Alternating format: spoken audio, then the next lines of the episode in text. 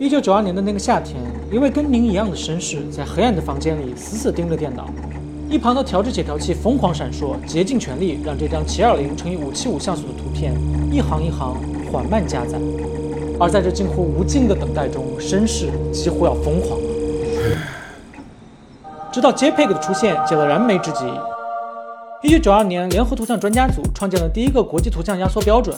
它能在不明显降低图像质量的基础上，把图像压缩至原始大小的百分之十。随着数码相机、扫描仪、互联网的发展，JPEG 迅速成为了应用最广泛的图像格式。直到三十二年后的今天，你大爷还是你大爷，没有任何其他图像格式能跟 JPEG 抗衡。JPEG 凭什么称霸图像界三十多年？它究竟有多巧妙？才知道，在知识的海洋里狗刨。在互联网的古早时代，JPEG 是凭借强劲的压缩实力崭露头角的。所以故事的开始，我们要从 JPEG 的压缩原理谈起。而它的原理可以说是妙蛙种子吃着妙脆角进了米奇妙妙屋，那叫一个妙。在一九九二年以前，主要的图像格式都是无损格式。要把它们压小，首先要知道图像中的哪些信息可以偷偷舍弃掉，这就涉及到了两个心理视觉原理。先讲第一个。你可以看看这三张图片，哪两张看起来区别更大？显然是这两张，这是因为人眼对亮度的变化要比对色彩的变化敏感得多。原因也很简单，人眼中有视锥、视杆细胞两种细胞，分别负责感受颜色和亮度。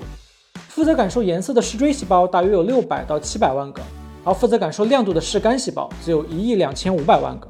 所以人眼对亮度的变化非常敏感，但对色彩的变化就迟钝一些。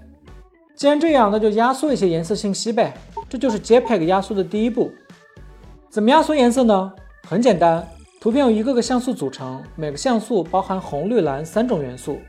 利用这个公式，我们可以把 RGB 模型转换为 YCbC2 模型，其中 Y 表示亮度，Cb 和 C2 分别表示蓝色和红色的色度。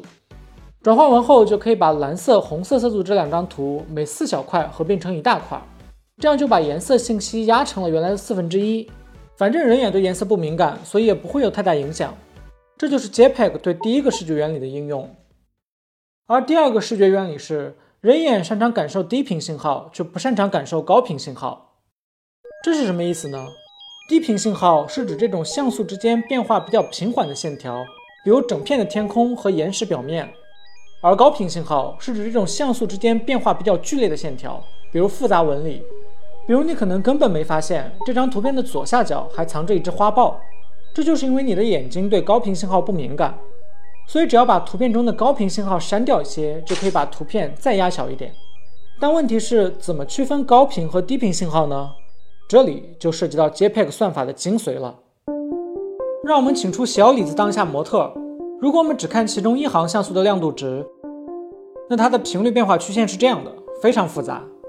但所有复杂的事物都可以还原为简单事物的集合，任何一条曲线都可以还原为若干余弦波的叠加。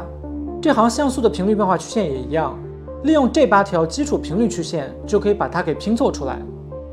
一行像素是一维的，但图片是二维的，那再把八条频率曲线竖着排列，重叠的位置两两叠加，我们就得到了一张由六十四个基函数构成的基图。关键就在这里。这基图中的六十四个基函数，每个都相当于一块积木。任何一张图片的颜色和亮度图层都可以用这些积木搭建出来。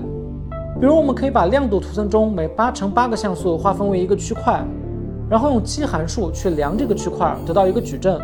矩阵中的每一个数字就代表这张图需要用到多少块不同的积木。这里的二百七十五点五就代表它需要用二百七十五点五个第一种积木，五十九点五个第二种积木。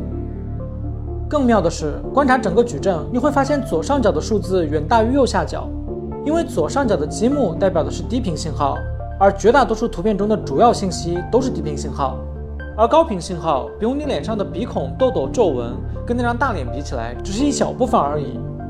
为了进一步区分低频和高频信号，专家组还提供了一组量化矩阵，只要用处理好的亮度和色度图层分别除以量化矩阵。就能得到一大堆零，只剩下九个非零的数字。这意味着，其实只要用九种基础积木，就能把小李子的鼻子搭得鼻模鼻样了。如此循环，就能让我们大大减少图片的信息量。而且量化矩阵里面的数字还可以根据需求变化。如果你想把图片压小，那最终得到的零越多，要用到的积木越少，但出现这种锯齿状的尾影的概率也就越大。至于这些零，就是人眼比较麻木的高频信息，把它们编码打包，减少冗余，JPEG 的压缩就大功告成了。可以看出，JPEG 的巧妙在于它充分利用了人类视觉的特点，巧妙地用算法舍弃了你注意不到的信息，实现了出色的压缩效果。但 JPEG 之所以始终是图像界的大爷，靠的不光是技术，还有当时拉胯的算力。还记得刚刚提到的离散余弦变换 DCT 吗？在 JPEG 诞生的时候，就有比它更会压缩的算法，叫卡洛南洛伊变换。但它所需要的计算量太大，远超出那个年代的计算机可实现的水平，所以排名第二的 DCT 算法才成为了最终的赢家。而且毕竟是最早一代的图像压缩标准，随着后续的改进，JPEG 的孙子辈们在实力上也已经超越了它。比如在两千年，联合图像专家组又发布了另一种新的图像压缩标准 JPEG 两千，它能在保持相同图像质量的情况下，把压缩率提高百分之两百，甚至还支持无损压缩。但那又怎么样呢？JPEG 的人脉太广，牢牢把持住了互联网。直到目前，与 JPEG 两千兼容的软件浏览器还是比较少。跟我一样老，诞生于一九九二年的 JPEG 仍然是目前最被认可的图像文件格式。你大爷，还是你大爷！至于 HEIF、WEBP 等更新的图像格式，兼容性就更差了。iPhone 用户用 Windows 电脑时，对 HEIF 最大的好奇就是怎么才能转成 JPEG。至于 WEBP，一般人下载到这个格式的图像文件，都以为自己下错了，打不开，只能转过头去截图一个 JPEG。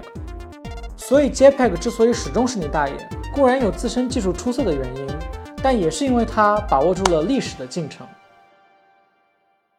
最后，除了 JPEG 以外，还有另一种格式也很常见，JPG。那 JPEG 跟 JPG 有什么区别呢？它们最大的区别就是 JPEG 有四个字母，而 JPG 只有三个字母，别的就没有了。没开玩笑，在 Windows 95之前，Windows 操作系统最多只支持三个字符的文件扩展名，所以 JPEG 被缩写成了 JPG，中间的 e 被省略了。而这种限制在 Mac 等类 Unix 系统中并不存在，在 Windows 95之后的操作系统中也不存在，所以 JPG 又可以用回大名 JPEG 了。就是这样。如何在日常生活中运用压缩技术？